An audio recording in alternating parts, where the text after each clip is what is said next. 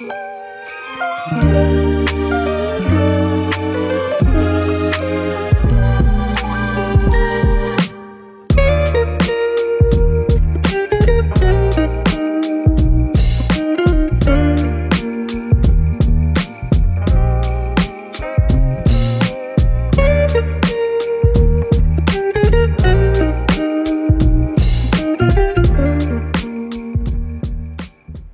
欢迎收听八字太郎第八集八字小故事，才貌出众却风波不断，伤官遇正官篇。上期我们分享了集食神精华的古代才子袁枚精彩的一生，他聪明有才气，凡举诗文、美食、古灵精怪的想法与好色，这就是食神。食神啊，内向有才华，但这些特质算是比较向内的。比较偏向文艺类。如果说是现在，应该算是很有想法的词曲创作者、图文作家，也可能是电影界的人士。他们的作品呢、是具有深层的内容含义，需要细细品尝的。今天要分享的食神，我一次会说到两个部分，就是伤官与正官。那伤官的部分，伤是伤害的伤，官是打官司的官。正官的部分，正是正常的正，官一样是打官司的官。好，伤官的部分呢、啊，伤官是上回我们提到食神的比较商业模式的版本，他们懂得行销自己，这个就是伤官。一个啊是文质彬彬的上司，这个就是正官。是不是看起来不像两种的特质？他们这样的特质跟个性，他们很容易在一个人的命盘上面都在一起。而具有这样特质的人，往往也具有话题性。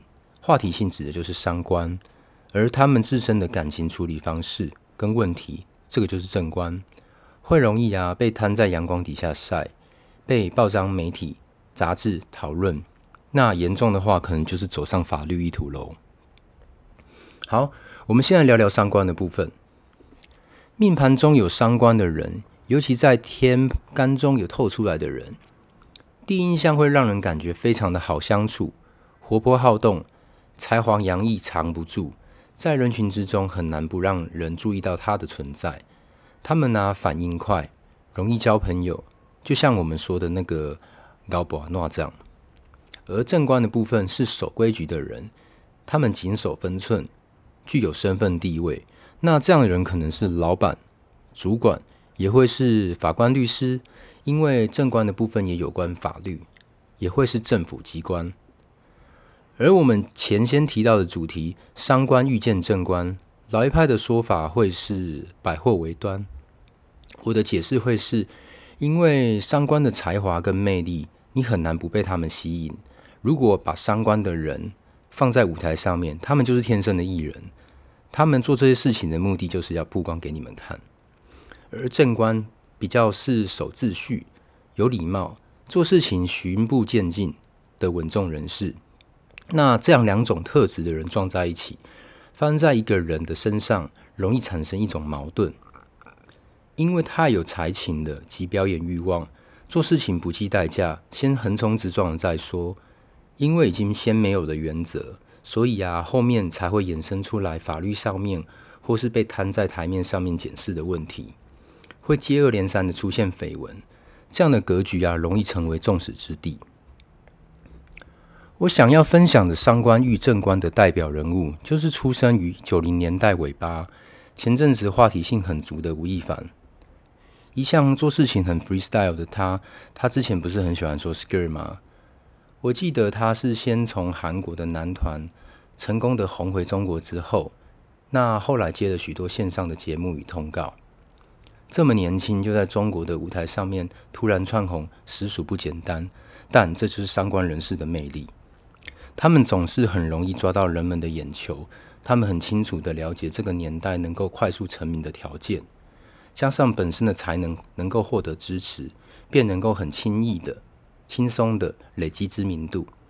那吴亦凡因为私底下面后来因为呃行为上面比较不检点，那没有责任感。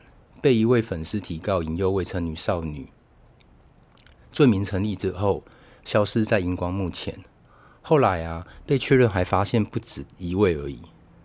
就是因为伤官的行为过了头，失控了。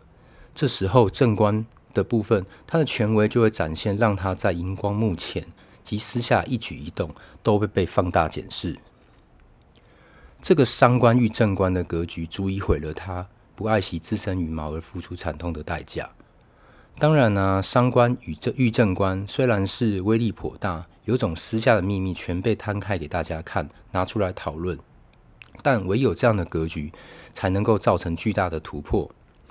那相较于吴亦凡，我觉得另外一位传奇性的伤官遇正官的代表人物 John Lennon，就是约翰南农。在他的例子里面啊，我反而觉得这格局带给他在自身对于音乐上面的突破，大过于私下那些八卦。呃，John Lennon 他虽然私下经历了原生家庭的问题。这身与生俱来的养分，让他本身反骨的特性跟尖酸的幽默，这种鲜明的个性的辨识度，让他获得许多粉丝的认可，也为他在音乐上面的成就造成独特性。因为伤官的特质会快速的让他成为焦点。之后啊，他与他与那个小野洋子不是形影不离吗？然后他们的一些世俗脱序的行为，会造成许多的话题性。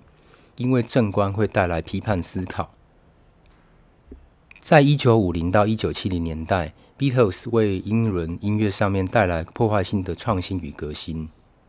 他不不仅他们不仅在 BBC 呃获得最伟大的一百名英国人当中受民众票选为第八名，更两次入选摇滚名人堂。